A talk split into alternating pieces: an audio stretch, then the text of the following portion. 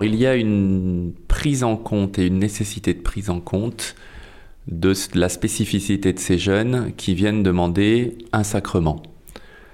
Du coup, euh, c'est poser la question de savoir si on devait aller vers une proposition diocésaine pour le sacrement général de la première communion ou le sacrement du baptême.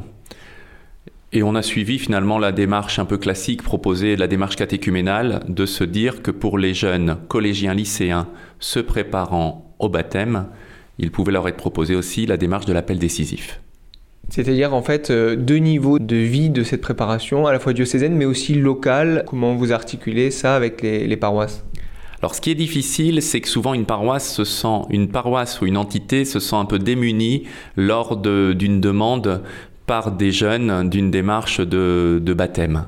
Et c'est vrai que la difficulté, c'est de pas les renvoyer vers d'autres, parce qu'un jeune qu'on renvoie vers une autre porte, en fait, euh, il n'ira jamais la frapper, il n'ira jamais frapper, il n'ira jamais tenter de l'ouvrir.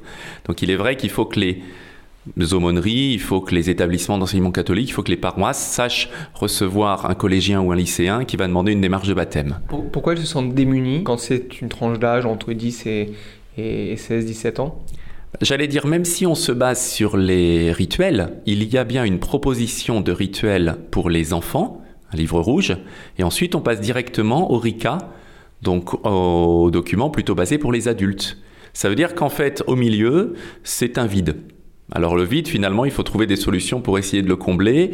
En général, en plus, c'est le moment où on a le plus de difficultés à tomber sur des adultes ou sur des personnes qui acceptent d'accompagner ces jeunes. L'ado, on a tendance à dire, il sait pas trop ce qu'il veut, etc., etc.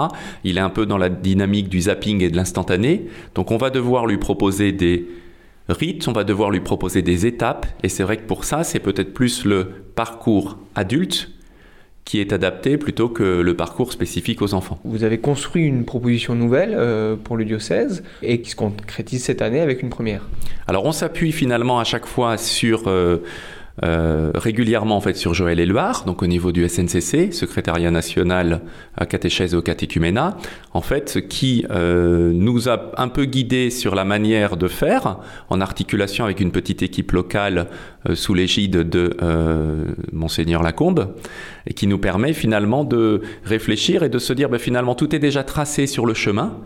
Et on essaye de proposer aux différentes aumôneries locales ou aux entités locales de vivre un certain nombre de ces étapes et à un moment donné, à l'invitation de l'évêque, donc le 9 mars prochain, est proposé un temps fort autour de euh, l'appel décisif. Combien en Gironde cette année, euh, pour cette première, euh, d'adolescents répondront donc à l'appel de l'évêque?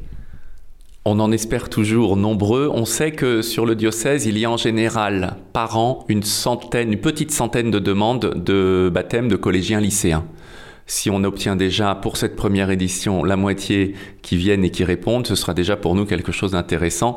On sait très bien que les choses se construisent au fur et à mesure. L'année dernière, on avait fait une proposition baptême et Eucharistie. Cette année, on focalise sur cette étape de l'appel décisif. Donc si on a déjà une cinquantaine de jeunes qui répondent, ce sera déjà quelque chose de positif et puis euh, qui pourra lancer une dynamique sur les années à venir. Cela veut dire que le baptême va prendre aussi euh, une visibilité plus grande au moment de la vigile pascale, comme pour les adultes dans les paroisses? Alors je pense que pour l'instant, on est encore au stade de la réflexion. C'est-à-dire que pour nous, même à cet appel décisif, vont être concernés tous les jeunes en préparation au baptême qui ont fait déjà cette première étape de l'accueil et de la présentation. Même si les jeunes ne sont baptisés que en avril, en mai ou même en novembre ou en décembre, ils sont concernés par cette démarche d'appel décisif. Il est toujours difficile et c'est vrai qu'il faut réussir à jongler entre une année scolaire qui fait que finalement les jeunes, on commence à les découvrir en octobre-novembre.